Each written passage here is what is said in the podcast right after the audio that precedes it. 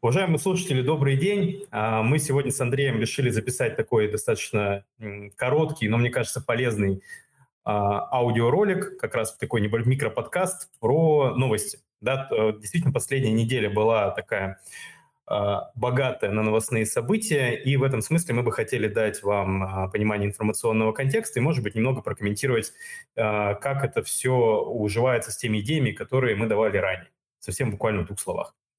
Андрей, расскажи, что интересного произошло за прошедшую неделю? Да, давайте мы так прям по блокам таких новостей пробежимся и прокомментируем. А, несколько связанных новостей. Это в первую очередь цена на нефть продолжает расти, держаться на высоком уровне. На этом а, неделе стоимость а, бочки нефти сорта бренд достигала уже 80 долларов. Вот это многолетние максимумы. Напоминаем, что это, безусловно, хорошо для всех наших э, нефтяных компаний. «Газпромнефть», «Лукойл», «Башнефть», «Татнефть», «Роснефть». В общем, э, если вы акционер этих компаний, то, э, по крайней мере, последнее время вы должны быть очень, так сказать, оптимистичны и чаще улыбаться. А вот такая новость. Давай пару слов я пока скажу, и ты выскажешь свое мнение. Кажется, что эта история, э, по крайней мере, в среднесрочной перспективе не кажется чем-то таким, как сказать, достигли 80 и потом все ждем ниже. Э, кажется, что наоборот, с учетом того, что ОПЕК медлит и как-то не планирует, ну, вернее, планирует, но не так агрессивно с, вот этим, снимать ограничения по добыче, э, плюс все-таки карантинные меры так или иначе снимаются, люди больше ездят, больше путешествуют. Вот опять же статистика по Америке там 70-80% уже внутренних, по крайней мере, пока перелетов восстановилось. Э, в России, я слышу, открываются все-таки уже там, международные направления. Это касается всего мира. То есть, в общем, мир как бы потихонечку, даже не потихонечку, а так стремительно возвращается к прежним уровню передвижения, а вот с ценой нефтью, э, вернее, с производством нефти, как и говорили, было время, когда ну, компании особо не инвестировали, потому что перспективы за ковида были не очень серьезные. И плюс ОПЕК не спешит, вот, э, как сказать, отменять ранее взятые на себя ограничения. Ну вот, как следствие, видим вот такую нефть. Ну да, я присоединюсь. Единственное, наверное, на долгосроке кажется, что если такие цены будут сохраняться, то есть возможность да, там, расконсервировать различного рода э, месторождения и скважины, которые были нерентабельны при более низких уровнях цены на нефть. То есть в целом можно там какое-то, знаешь, обозримое будущее заглянуть, что кажется, что спрос, тем не менее, э, предложение будет э, увеличиваться. Но в целом я тоже скорее вижу этот уровень как стабильный. Согласен, не забываем про сланцевую нефть американскую, которая как раз оживает а, при высоких э, ценах на нефть. В общем, э, вывод такой, кажется, что э, в среднесрочной перспективе, безусловно, положительно, в долгосрочной, как сказать, надо осторожно быть. То есть мы не такие большие оптимисты, когда продолжаем этот тренд, знаешь, как 100, 150, 200, кажется, что высокая цена все-таки будет способствовать увеличению предложения и некой стабилизации, а может быть и коррекции цены, но это в таком более долгосрочном периоде. Окей, а, прям в продолжение этой новости даже, может быть, это более актуальная новость, это в том, что в Европе, да и на самом деле в Китае в Америке, просто где-то в большей и меньшей степени, но в основном в Европе, цены на газ, ну вот буквально последняя новость, превысили, превысили уже 100, 1100 э, долларов. А, цены на уголь растут. В общем, не только нефть дорожает, дорожают все энергоресурсы. А в результате этого, вот прям последняя новость, в Британии уже очередь на заправках, то есть люди уже, как сказать, покупают, видимо, все, что горит, ну или просто какая-то некая общая паника, которая Uh, уже сказать, переваливается и на какие-то соседние рынки. В Европе в Китае ну, постоянно вижу разные новости. Те или иные предприятия либо а, по собственной инициативе останавливают производство, потому что нерентабельно, например, при таком уровне газа, вот нефть, э, химическая там, промышленность, сейчас не помню точно, завод в Европе а, остановил свое производство, ну, потому что нерентабельно. А в Китае само э, государство накладывает некоторые, некоторые ограничения уже на там, работу предприятий. Некоторые компании уходят на такие некие каникулы. В общем, э, действительно кажется это какой-то такой, ну, я не хотел сказать энергетический кризис. Кризис как-то страшно прям звучит. Ну, проблемы на рынке энергоресурсов. Да, здесь Что хочется, наверное, по этому поводу? Ну, и опять же такой в этом плане, знаешь, базовый оптимист. Я считаю, что здесь во многом это, знаешь, э, объемы резко увеличиваются, да, спрос, вот ты говоришь, что все восстанавливается, восстанавливается достаточно быстро, потому что все эти возможности, да, производственные мощности, они существуют, да, их там запускаешь и, в принципе, поехали. А при этом привести быстро, да, или транспортировать, или быстро там приобрести определенное количество энергоресурсов зачастую проблематично, потому что ковид, да, он в первую очередь ударил по логистическим цепям. И как раз я скорее связываю это с тем, что в моменте не всегда так быстро удается адаптироваться э, логистике, да, транспортировки грузов к тому, как можно быстро восстановить производство. Поэтому среднесрочно согласен с тобой, есть проблема, но сред... там, опять же, на средний срок я думаю, что все цепочки там восстановятся и, опять же, скорее за стабильные цены на сырье и на энергоносители, да, выступая. При этом не могу не отметить, что одна из наших идей э, Global Trans, да, а, является одним из, наверное, бенефициаров таких вещей, потому что цены на уголь, да, уголь сам по себе а, перевозится как раз в полувагонах, и вот эта вся история насыпные грузы. Кажется, что вот при такой цене, при такой динамике экспорта угля, который сейчас мы видим, кажется, что вот как раз Global Trans может себя чувствовать очень-очень неплохо. Вот, наверное, такие мысли по этому поводу.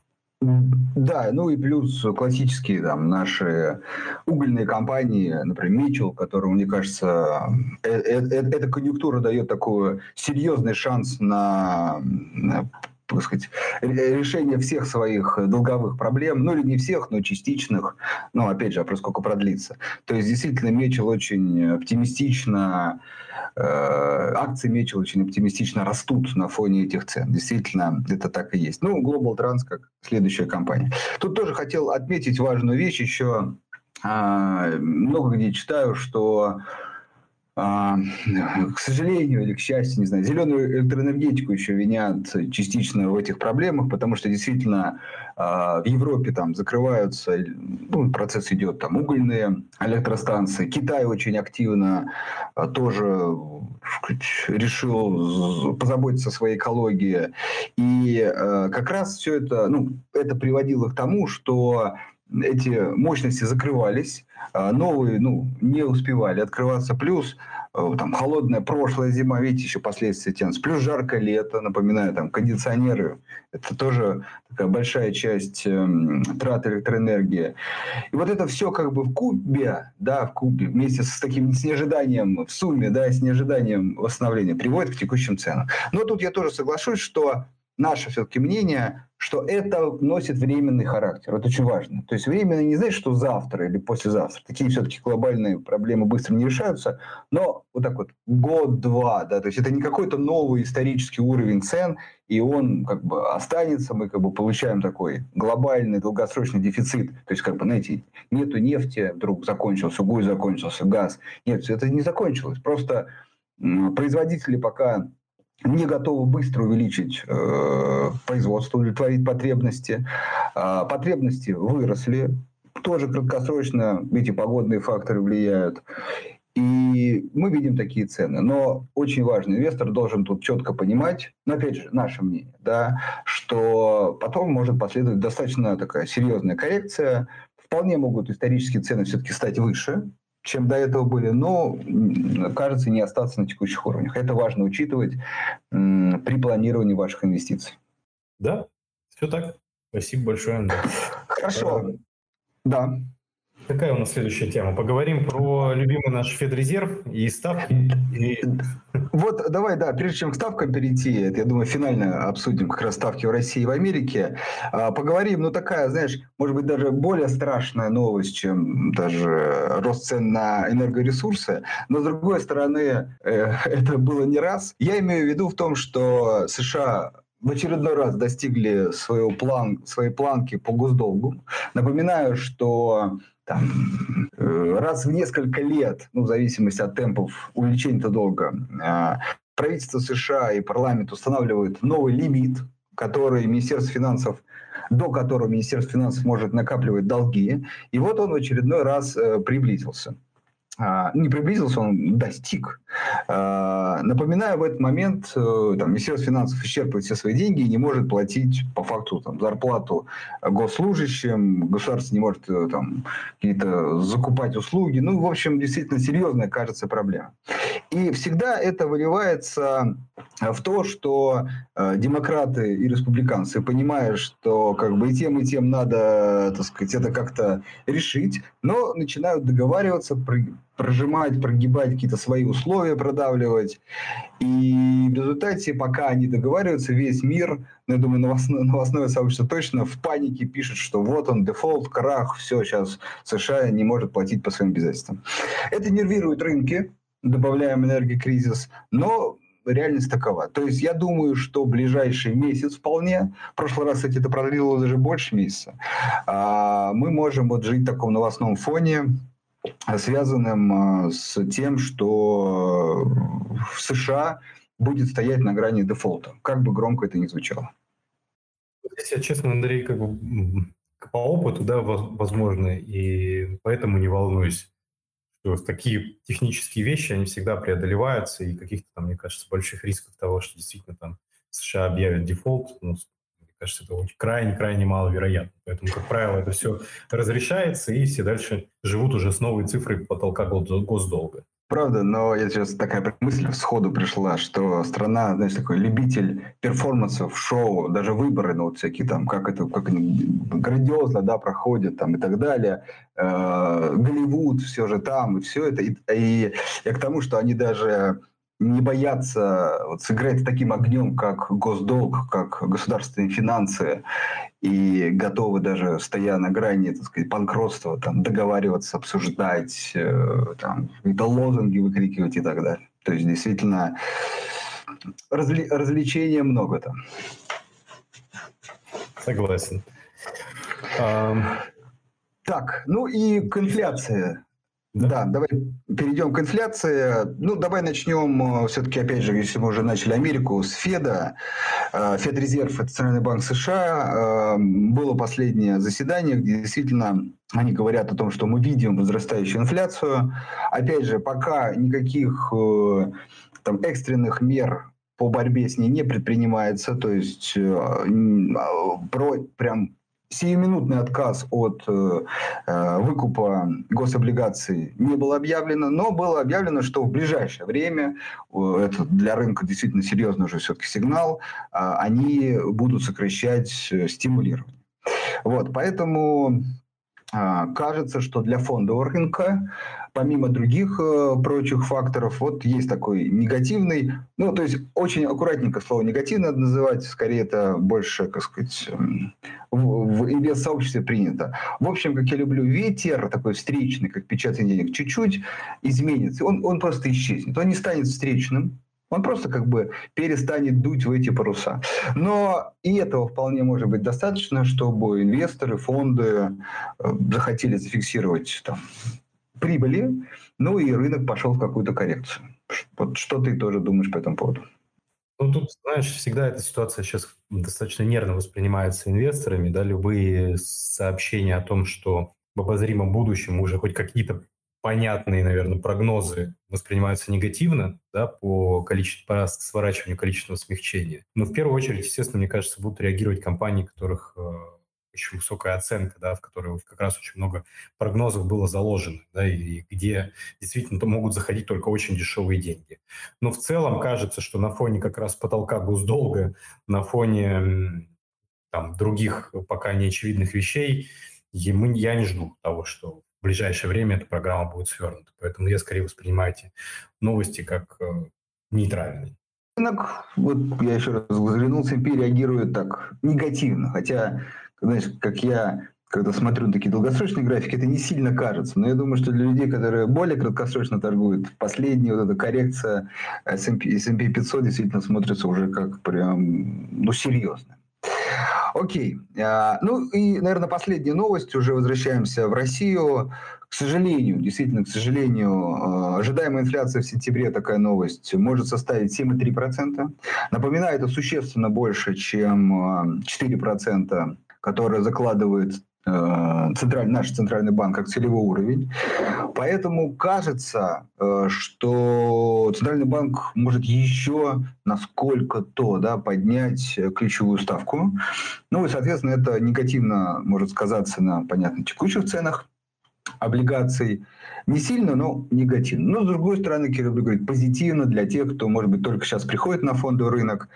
И это прекрасное время э, вложить свои деньги ну, так скажем, по более высоким историческим ставкам. Напомню, что буквально пару лет назад ставки были на, так сказать, в России на исторически минимальных уровнях. Так что вот инфляция, к сожалению, в России э, разгоняется, ну не разгоняется, давайте скажем так, не снижается. То есть повышение ставок пока, по крайней мере, к сожалению, оказывает влияние. Кажется, что надо поднимать дальше. Согласен. Тут сложно как-то дополнительно прокомментировать, ты все правильно сказал. Я бы, знаешь, еще что хотел отметить, что на этом фоне, кстати, валюта за прошлый месяц, российский рубль, да, продемонстрировала очень хорошую динамику по отношению к доллару. Одна из лучших валют в мире с точки зрения там, соотносительной динамики к доллару. И это именно связано с тем, что высокие цены на энергоносители, да, и ожидание роста ключевой ставки. То есть это все способствует укреплению рубля наверное, сложно найти другую такую страну, которая сейчас выигрывает от э, сложившейся конъюнктуры, да, то есть рост цен на энергоресурсы при том, что э, внутри страны сам ЦБ как бы зажимает увеличение денежной массы, то есть рублей как бы становится в некой степени дефицитно, а количество долларов, которое притекает в страну от э, внешних расчетов, только увеличивается. Поэтому действительно э, рубль здесь смотрится очень перспективно и вполне может, там, может быть, даже протестировать, как это любят говорить, уровень 70 э, рублей за доллар и снизится до более приятной циферки 60 с чем-то. Да, и на этом фоне как раз высокие относительно процентные ставки, которые в инструментах с фиксированной доходностью платятся в облигациях, и при сохранении текущей динамики выглядят вполне себе хорошей идеей. Вот, наверное, об этом еще хотел сказать. А, и, наверное, буквально пару слов еще, Андрей, прокомментируешь по Китаю. Да, там действительно есть э, сложности с крупнейшим девелопером, да, но это, я думаю, там всем, у всех уже на слуху, кто хоть как-нибудь интересуется фондовым рынком, я думаю, что он от этой информации вернуться явно не смог. Вот. Э, Evergrande 300 миллиардов э, долларов долга, технический дефолт по, неким, по зарубежным выпускам, и, соответственно, как бы рынки на этой новости там достаточно сильно лихорадило пару недель назад. С последнего, что я слышал, о том, что впрямую государство спасать э, Evergrande пока не планирует, но при этом, соответственно, всячески намекает госкомпаниям, что неплохо было бы посмотреть на активы этой компании, чтобы, соответственно, разгрузить баланс и поправить ситуацию с долгом? Э, я сам, как, есть, немножко со время там, купился на некие такие слухи, новости, э, ну, про то, что казалось, что государство все-таки поможет. Да, на самом деле много разных новостей э, и слухов, пока никакие не подтверждаются. Действительно, э, последнее, что государство не объявил о том, что все, мы как бы национализируем эту компанию и все могут выдохнуть. А, вроде когда госкомпании должны как-то в этом участвовать, но это же всегда непонятно на каких условиях, как и так далее. Но пока эта история э, живет, скорее всего, рынки просто с ней смиряются. Это, как всегда бывает, э, как сказать, выявление новости страшно, а потом уже такое некое примирение, да, принятие э, наступает. А почему э, это важно и кажется именно таким? Потому что доходности других э, крупнейших строительных компаний – доходности по облигациям, не абсолютно не, уже не реагируют на эти новости. Они примерно, кстати, остались на тех же уровнях, то есть рынок, по крайней мере, не закладывает какое-то перекидывание вот этого долгового кризиса с Эвергранда на другие строительные компании, ну и уже, как любят, конечно, СМИ, на всю экономику Китая. Э, скорее, как ни странно, повышение цен на энергоресурсы и как следствие там, временное отключение некоторых компаний, остановка деятельности. Вот это более сейчас э, такой негативный фактор для китайской экономики, ну и для мировой в целом. Все-таки китайская экономика, не надо забывать, вторая в мире и тоже оказывает серьезное влияние на весь мир.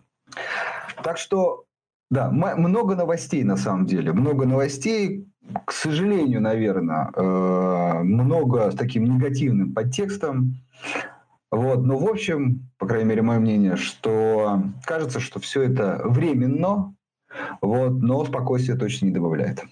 Да, я думаю, что на этом мы наш новостной выпуск такой э, закончим, да, и будем его с какой-то завидной регулярностью проводить по факту, когда будут появляться значимые новости, которые мы посчитаем правильным прокомментировать и донести до наших клиентов. На этом все. Спасибо большое, Андрей. Пойдем тогда поработаем.